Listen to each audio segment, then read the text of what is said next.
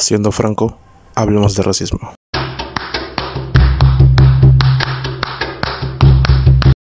Hola, ¿qué tal? Mi nombre es Gianfranco Mariños y estamos en Siendo Franco. En esta ocasión eh, tenemos a Mayura Prisma, con quien vamos a dialogar un poco. Hola, Mayura. Hola. Hola. ¿Qué tal? ¿Qué tal? ¿Qué tal? ¿Qué tal? ¿Cómo estás? Aquí, primer podcast de mi vida, esperando que todo salga bien. Eh, para quien conozca a Mayura, eh, ella habla un poco sobre, eh, no digamos temas de racismo, sino temas de la cultura afroperuana. Y muchas veces se ve involucrada en, en racismo, en segregación, es por eso que se va abordando todo el tema. Entonces, lo que yo pensé, sería bueno conversar con ella para ver eh, una visión, para, disculpen, para tener una visión de cómo, de cómo se ve eh, la segregación, las limitaciones, prejuicios y señalamientos hacia la cultura afro actualmente. A ver, Por lo eh, menos acá en Perú puedo decir de que está tan normalizado en términos generales que vas a encontrar muchísima gente que te va a jurar y rejurar de que eso no existe, de que en Perú no hay racismo. Así, he encontrado una cantidad que- de gente que se molesta conmigo, hasta me hace videos diciendo, acá en Perú no hay racismo. Y eso solamente denota qué tan normalizado está para que la gente ya no lo vea. Se dice que en el Perú no hay racismo. Y a veces, para apelar a esto, dicen que hay países que son más racistas. Pero eso no indica que uno sea menos. O sea, eso es una, una salida tonta. Ese es un manotazo de ahogado, como se dice. Eso me recuerda al meme de cómo hay un, había un meme del presidente de México, ¿cómo se llamaba? Eh, López Obrador. López Obrador de el PRI, pero el PRI robó más. Me suena exactamente ese meme. Sí, pero el otro lado es peor. Y el chiste no es quién sea mejor o peor o quién tenga menos. El chiste es que no debería existir. Ese punto de querer buscar a un país más racista que otro, simplemente es querer cambiar la visión, es querer cambiar el foco de, de atención. El punto es, hay racismo y existe racismo. Tendríamos que eliminarlo, tendríamos que sacarlo. No es, no es una búsqueda de qué país es más racista, porque eso, eso es ridículo en, realidad. En general, por qué lo hacen. Lo que pasa es que es una forma de justificar de que estás mal, pero no tan mal. Entonces, como no estás tan mal como ellos, realmente no necesitas cambiar. Sí, es que Mm. en Estados Unidos son peor, entonces acá puedo seguir con lo que estoy haciendo, a pesar de que sé que es racista, porque no llego a ese punto. Porque demasiada gente cree que, que alguien venga y me escupa en la cara es, o sea, y me diga negra de mierda, a veces eso es como que racismo, es como que, no, hijito, esa es la punta del iceberg, esa es la punta, hay un buen de cosas detrás. digo yo, o sea, disculpa, eh, quisiera mencionar una cosa. Eh. ¿Te ha pasado a ti? ¿Te ha sucedido que te han, te han discriminado? ¿O, o te has sentido discriminada? Uh, mil veces. Cuando naces siendo negro, y en mi caso, siendo una mujer negra, eh, te pasa exactamente lo mismo que el poema de Victoria Santa Cruz. Tú sabes que eres negro, pero no es hasta tus primeras experiencias racistas, que son a muy temprana edad, que te das cuenta de lo que eso significa y te comienzas a dar cuenta de qué tan diferente va a ser la vida para ti. La primera vez que yo experimenté racismo tenía aproximadamente seis años. Y por primera vez en mi vida me di cuenta de que ser negra podía ser algo malo. Y desde ahí fui enfrentando una serie de situaciones, tanto por mis compañeras, por profesores, por el mundo que me rodeaba. Entonces, es algo muy, muy complejo que, bueno, el ser negro te hace aprender a sobrevivir so- y sobrellevarlo, porque no hay otra forma. Te comento algo. No soy blanco, soy más oscuro que trigueño. Y siempre, cuando era niño y me decían negro, me fastidiaba. Me molestaba que me dijeran negro. Y es por esta, esta crianza que he tenido. Es por esa cosa de si eres negro está mal, si eres negro está feo. Eh, los negros no piensan después de las 8 o de las 9. O sea, aunque hayan bromas. Primera vez haya- Eso. Dime, disculpa. Primera vez que escucho eso de que los negros no piensan más allá de las nueve. Sí, eh, lo escuché la primera vez y, o sea, te soy sincero, me dio risa, pero era niño. era niño y estaba envuelto en toda esa crianza que me, que me aseguraba que ser blanco era bueno, ser negro era malo, o que era digno de burla. O sea, que era, era necesario burlarse del negro. Es Tú que mencionas que... el lenguaje es muy racista. Si te pones a, a analizar el lenguaje, todo lo negativo se le asocia a lo negro. Si dices que algo está negro, está sucio. Si alguien se hace malo, se va al lado oscuro. Entonces, Cierto, el- cierto. los villanos se visten de negro, Darth Vader. Cierto, entonces- cierto. Sí, ¿no? Eh, eh, Todo lo oscuro. Por eso, pues todo lo negativo va a lo negro. El, el gato, el gato de mala suerte. El gato de la mala suerte es negro. Claro, es cierto, es cierto. Todo está ligado a eso. Y justo hace poco, eh, bueno, hace poco no, hace tiempo había visto una entrevista que le hicieron a Mohamed Ali, el luchador, y él menciona esto. Veía que todo lo bueno era blanco y todo lo Sí. malo era negro. Incluso él menciona algo que fue gracioso en el momento, que el pastel ángel es un pastel blanco con, con glaseado y todo. Y el pastel del diablo es un pastel de chocolate. Pues sí. justo, o sea, justo eso, ¿no? Hasta lo mínimo, hasta lo más, lo más poco, lo más precario. Es que También el racismo A ver, está en todos los idiomas, por decirlo así. En inglés, yo encontré uno que me quedé así como que. ¡ah! Porque ah, el tiburón blanco se llama en inglés Great White Shark. Pero la ballena asesina, que es la ballena negra, que es una ballenita mayormente negra con puntitos blancos, se le dice solamente Killer Whale. Como que el blanco es como súper, se le describe como algo genial y al negro simplemente como asesino. cierto, cierto, eh, es, o sea, el tiburón con todos los ataques que hace, con todo el daño que ha, ha hecho a, a bañistas y todo, igual tiene un nombre que es como que sanador, ¿no? Como que limpio. Great. Una cosa que quería comentarte, creo que te hice una pregunta muy tonta antes, aunque eh, depende de la perspectiva, ¿no? Te pregunté Mm. si te habías sentido discriminada, me dijiste que desde los seis años. Bueno, a los seis años, ¿verdad? A los seis años fue la primera vez.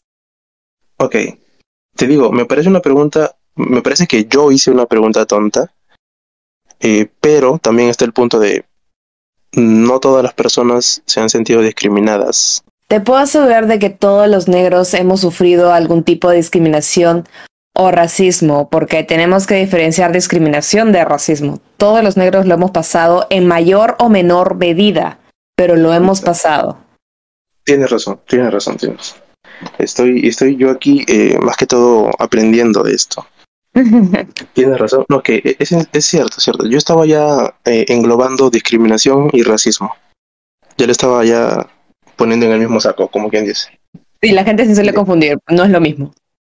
Gracias, gracias por, por ese punto. Ahora, eh, voy a hacer una pregunta más tonta todavía, pero estoy, estoy, consciente, estoy consciente de que esta pregunta sí es tonta. Así A que ver. es diferente. ¿Existe el racismo inverso? Ok, ya por mi risa, quien esté escuchando esto sabe que sí, es una pregunta tan... Y No, te pido por favor, te pido por favor que no abandones el podcast. bueno, ya me retiro, no puedo con tanta indignación. No, realmente no. O sea, cuando yo veo que sacan la carta de racismo inverso, es en realidad personas blanco, blanco mestizas que se les está poniendo un límite y como no están acostumbrados de que un negro, un indio o una persona racializada les diga el no, están tan acostumbrados que pueden tomar cualquier cosa de nosotros que cuando le decimos no, basta, ¡Ah! racismo inverso, porque el mundo está diseñado para que ellos lo tengan todo. El racismo es algo que tiene raíces históricas, sociopolíticas, económicas. Es algo profundo que está ligado al capitalismo y al sexismo. Es toda la sociedad está construida por medio del racismo. Y es algo muy, muy, muy complejo. Para que exista racismo hacia los blancos significaría que la relación de poder podría haberse volteado rápidamente de negros a blancos en cualquier momento. Y eso jamás ha pasado, porque los negros hemos sido siempre la minoría. No existe. Es un buen punto. Estás está mencionando algo, algo muy cierto. ¿Cuál crees eh, te pregunto ahora, eh, ¿cuál crees que es eh, la raíz de este, de este virus racista? Bueno, el racismo, hablando muy, muy en general, comenzó como, bueno, siempre hubo un odio hacia la comunidad del costado. Si yo vivía en una montaña y cruzando la montaña había otra comunidad, me caía mal y obviamente iba a querer esclavizarlos y todo lo demás porque así eran las sociedades antiguas. Sin embargo, digamos que tuvo la el pie para comenzar a hacerlo industrial cuando comenzaron a hacer la venta de esclavos. Porque no solo fue un pueblo cruzando la montaña, fueron países enteros yendo a un continente a sacar personas como animales en barcos y a venderlas como ganado alrededor del mundo. Y es ahí donde comenzó todo este proceso de desvalorizar al negro y al indígena. Hablando solamente desde mi punto, desvalorizar al negro y el negro teniendo que aprender de que no vale lo mismo que un blanco y de que su vida nunca va a estar por encima de un blanco. No sé si me estoy dejando entender. Todo un proceso histórico en que el negro aprende de que es esclavo, aprende que su vida no es suya, aprende de que aunque sea inocente lo pueden matar porque la palabra del blanco vale más que la de él. Me has dicho eh, que tú lo has visto, has podido presenciar este, esta discriminación, ¿verdad? Claro que sí. Me dices, a los seis años fue la primera vez que lo, lo viste, lo reconociste. Eh, sí. Posteriormente, en una, en una etapa más, más de pubertad o de adolescencia, ¿lo has visto? ¿Dónde lo has visto? Mm, bueno, yo visto y experimentado a lo largo de mi vida, digamos que cuando fui adolescente, tú sabes que nosotros nos comenzamos a desarrollar. Y a mí se me desarrollaron las piernas y las caderas antes que todo mi cuerpo. Y me dices piernas y caderas primero. Ajá. Literalmente me decían que tenía culo de negra. Recibía comentarios uh, de compañeras, dibujos en mis cuadernos, frases escritas en mis cuadernos. En la calle también me gritaban algunas cosas horrorosas, los hombres abogando al culo de negra. Algunos profesores hacían ciertas palabritas o cositas, entonces uno ya comienza a ser más consciente de su cuerpo. Recuerdo que yo estaba súper acomplejada con mis piernas por el hecho de que era, creo que la única negra en mi promoción, entonces había una gran diferencia y se notaba los profesores se prestaban al chiste. Um, eso sí, eso siempre va a pasar porque no todos los profesores están conscientes de qué tanto daña el racismo a los niños. A veces creen, igual que todo el mundo, que el racismo solamente es ir a gritarle a otra persona, negra de mierda, cuando eso es solamente la punta del iceberg. ¿Dónde estudiaste? Ah, espera, espera. No, me acabo de dar cuenta que eso es, eso es un, disparo no directo. en el colegio, pero puedo, puedo describirlo ampliamente. Ok, ok, te escuchamos. Yo estudié en una escuela religiosa de mujeres. Ok, yo quisiera, quisiera mencionar una cosa. Yo tengo una visión muy sesgada. Me parece a mí, disculpa, disculpa, esto es, esto es un prejuicio también, pero me parece a mí que en una escuela religiosa y de mujeres habría mucha más unión. Me parece que habría una conexión mayor, un, apoyo entre, entre compañeras, amigas y todo eso. Lo que pasa es que mucha gente a veces dice exactamente lo mismo en la comunidad LGTB, ustedes están relegados del mundo, ahí no debería haber racismo, es como que mi cielo, mis amores, para quien sea que me escuche. El racismo es un virus que está metido en todo. O sea, aun cuando éramos todas mujeres, aun cuando en cierta forma vivíamos lo mismo, había racismo. El racismo siempre está presente en una y otra forma hasta en el feminismo encuentro racismo. Yo soy afrofeminista y encuentro muchísimo racismo dentro de, varias compañeras. Y que es como que, wow, se supone que somos feministas todas. Pero, sorpresa, sorpresa, el, racismo siempre va a aparecer. Ese término eh, afrofeminismo y no lo había escuchado hasta los últimos dos, hasta el último año, últimos dos años. Eh, ¿Cuánto tiempo tiene ya de, de, vigencia? ¿Sabes más o menos? mm, soy pésima con fechas, pero digamos que nació casi, casi, casi mm, al par de las primeras olas. Lo que pasa es que a mí, yo personalmente no me gusta clasificar el feminismo por olas, porque la clasificación por olas es muy racista.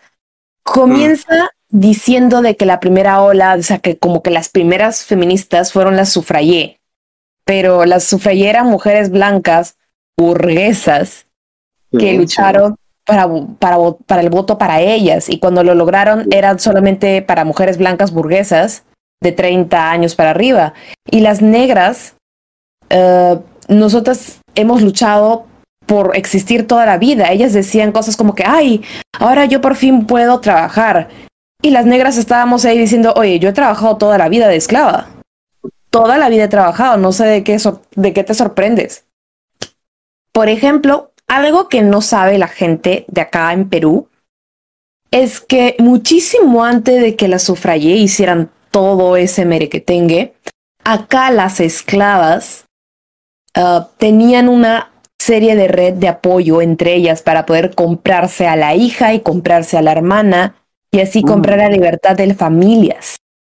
Algo, algo así había visto en uno de tus videos, creo que lo mencionaste, eh, sobre las diferencias entre esclavos, las diferencias entre eh, ah, los, libertos.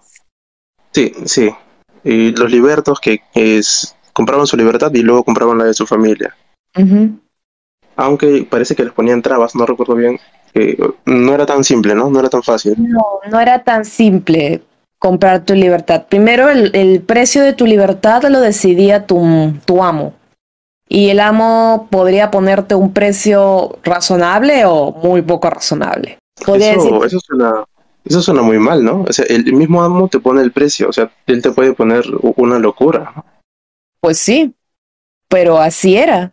Y, el, y si el esclavo quería comprar su libertad, tenía que trabajar con su mísero sueldo, si es que tenía sueldo, para ahorrar y comprar su libertad y convertirse en liberto.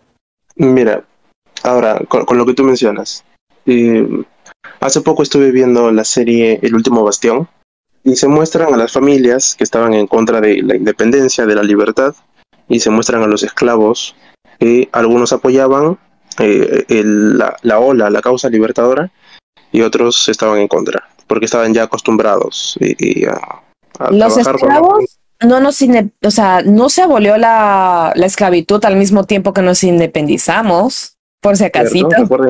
Sí, sí, sí, recuerden eso. Eh, eso. Ese tema va más allá, va después.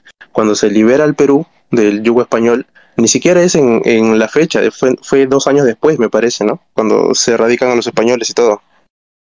O sea, ni siquiera es en 1821. Después, pero nosotros, por ejemplo, en 1821 nos nosotros nos declaramos libres. Y en 1854, recién ahí abolieron la esclavitud. 33 años después. 33 años. O sea, e, es un, son, son dos generaciones ahí. Eh, que nacieron y vivieron en esclavitud todavía. Es toda mi vida, es toda mi vida. Yo tengo 30, 31 en unos días. O sea, 33 años es la vida de una persona. Sí, sí, es la de Cristo. Literal. O sea, esa persona nace, crece, puede casarse y tener hijos en ese tiempo y siendo esclavo. Y, cierto, cierto. Y tener un, toda la mentalidad de que le pertenece a alguien y a los 33 te vienen a decir que eres libre. No puedo imaginarme la mente de un esclavo en ese momento. O sea, naces, vives toda tu infancia, adolescencia, hasta adultez, siendo un esclavo. Y luego te dicen, eh, eres libre, puedes ser libre, puedes irte, tener tu familia, trabajar. Mm. Es un choque total. No pasó así exactamente, fueron como que libres, pero libres en papel. No es que al día siguiente podían hacer lo mismo que los blancos, no es que al día siguiente ah, pudieran hacer tener una vida feliz y completa para nada. Muchos, a pesar de ser libres, ¿a dónde más se iban si no conocían algo más que la hacienda? No sabían ni leer, y lo único que tenían era la hacienda donde el amo les daba techo y comida. ¿A dónde más iban a ir? Mira, estoy quedando aquí mal parado, pero está bien, lo acepto. Porque tengo que aceptar, sí, soy un poco este, ignorante en este tema. Tengo que aceptarlo, y por eso que quería dialogar contigo.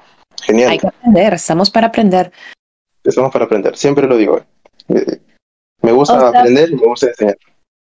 Mira, con decirte esto, la esclavitud a los negros se nos vio como simplemente mano de obra y a las mujeres negras como fábricas de esclavos. Sí, o sea, una mujer negra ni siquiera podía conservar a sus hijos. Y ni siquiera te estoy diciendo de que lo tenía cinco años y luego lo, lo vendían, no. Paría y al día siguiente vendían al bebé. O sea, ni siquiera no tenía, No tenía nada. Le ponía nombre al menos. O sea, nada. No, nada, nada, nada. Entonces, imagínate que tú creces con tu mamá, si tienes suerte, hasta los cuatro años, cuando el amo ya ve que tú puedes alimentarte al año solo y que y ya puedes hablar. Te venden. No creo que recuerdes a tu mamá, no creo que recuerdes exactamente todo, ni su nombre, ni cómo escribirlo. Y te venden a otro amo y estás ahí cinco años y te venden a otro amo. Dime qué raíces, qué familia, qué puedes tener tú, dónde regresar si toda tu vida te han estado vendiendo. Y a los 33 años te dicen, eres libre. Genial. ¿A dónde regreso si no tengo ¿A dónde nada? voy? Cierto, ¿a dónde voy? ¿Qué hago? ¿Qué hago? ¿Qué hago?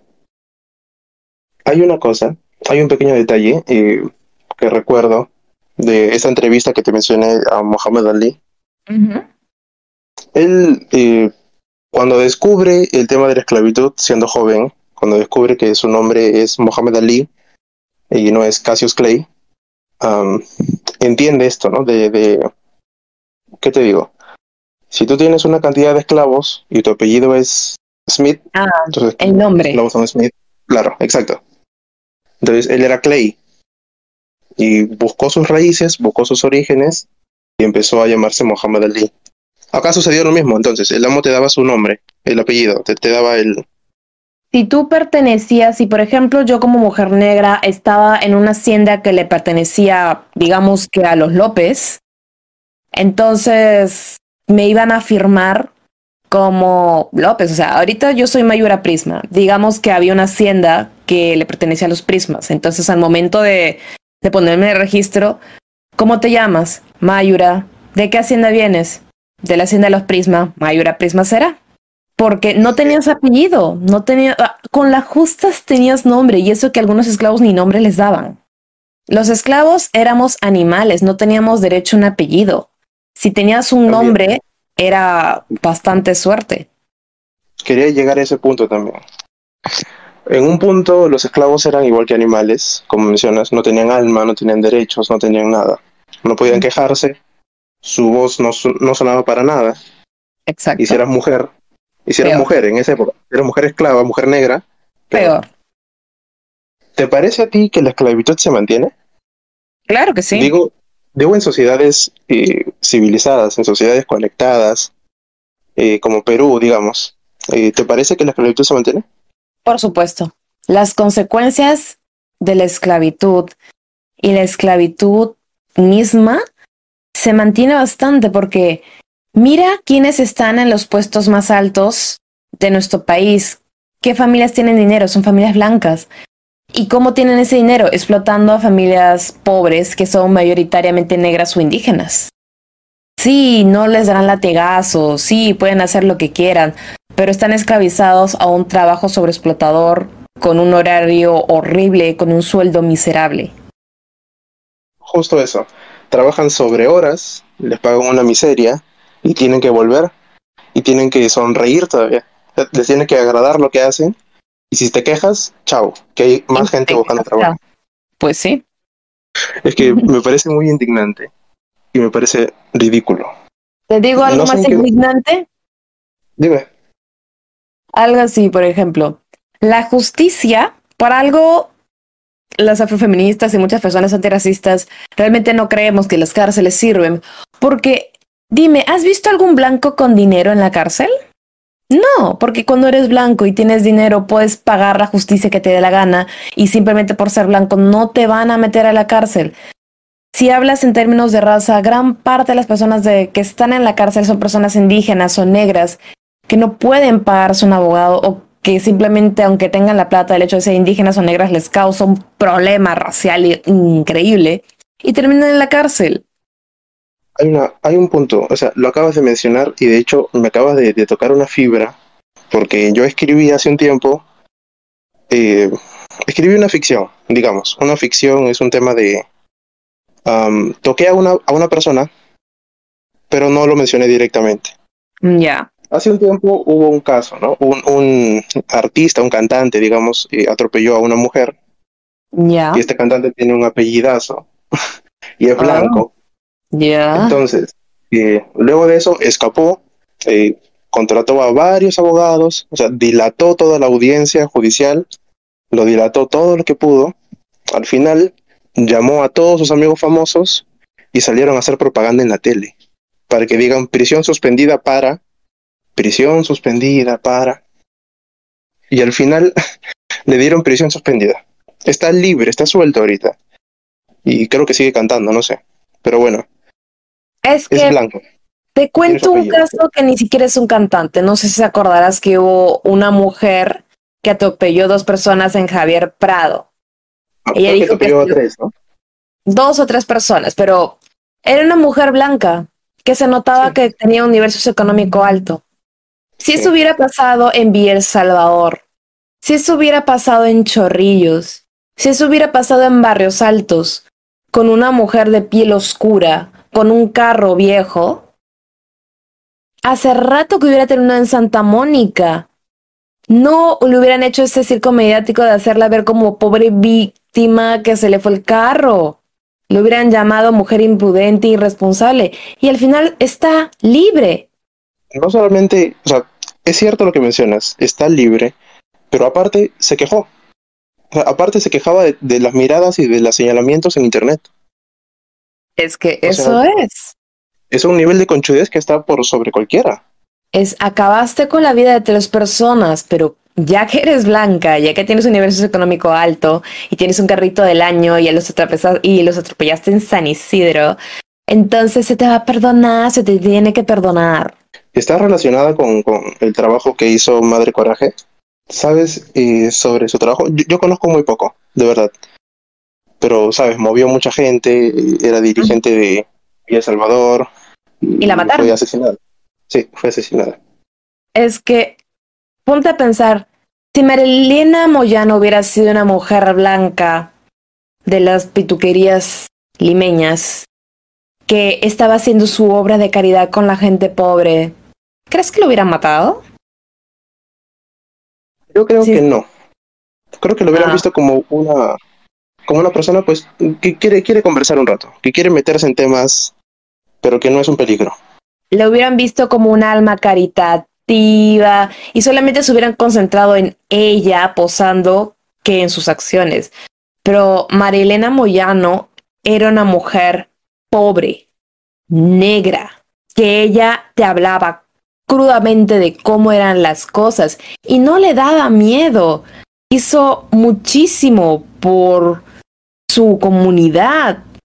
Y cuando vieron que ella estaba teniendo un nivel de alcance fuerte, la mandaron a matar. Porque no les convenía que una mujer negra y pobre tuviera ese poder. Y amenazaron a su familia y su familia tuvo que salir del país.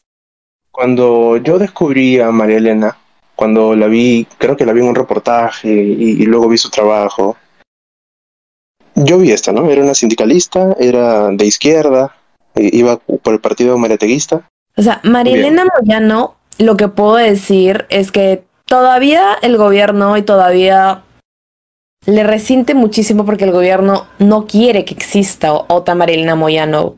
En las escuelas apenas se habla de Marilena Moyano. Ni se enseña. Eh, mencionaste a Victoria Santa Cruz. ¿Estás, ¿Estás ligada, estás relacionada con su, con su trabajo? Amo a esa mujer. Amo a esa mujer y realmente su trabajo me parece wow.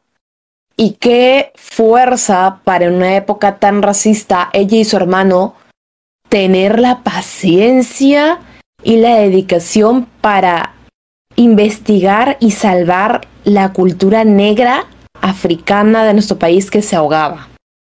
A mí me vacilan bastante las décimas de Nicomedes. Ay, tengo que admitir, tengo que admitir que sobre Victoria conozco uno que otro poema, pero no la he buscado mucho. Conozco el clásico, ¿no? De Me llamaron negra. Ella y... tiene muy, o sea, tú cuando ves sus videos y lees sus cosas y la ves hablar en los videos, pues ves que tú ves que lo siente porque lo ha vivido. Sí, sí, sí, justo eso. Eh, siempre había leído el poema, pero cuando escuché la interpretación, eso sí me desgarró. Porque leerlo es una cosa, lo ves, pero ves al artista dándolo todo, y sí, lo sentí, en ese momento sí lo sentí. Este punto es un poco fregado. Jorge Benavides tuvo durante varios años dentro de su, de su catálogo de, de interpretaciones a la paisana Jacinta y a Mama, el negro Mama. Esta práctica de, de, pintarse la piel y, y, personificar a alguien más tiene varios años, ¿no? Desde el teatro y todo. Incluso se hizo popular por Jim Crow, que era un artista gringo que se pintaba de negro. Se pintaba, ajá, blackface. Se pintaba de negro y actuaba como vago, como ladrón, como alguien, como un pordiosero, ¿no? O sea, para interpretar a los negros. El blackface que tuvimos acá con el negro mama y la paisana Jacinta demuestra lo racista que es nuestra sociedad, porque eso estuvo, al, eso estuvo al aire durante años y nadie se quejaba. Y cuando nos quejamos para sacarlo, había un buen de gente que, ay no, que sensibles, exagerados. Vayamos por partes, porque me indigna muchísimo. Primero, la paisana Jacinta, que es lo primero que yo recuerdo. Ahí podemos ver cómo es la idiosincrasia y, y la pituquería limeña para estereotipar a la mujer indígena que viaja a Lima en busca de algo mejor. La pintan fea, ignorante, mal vestida, sucia, que no sabe nada básico.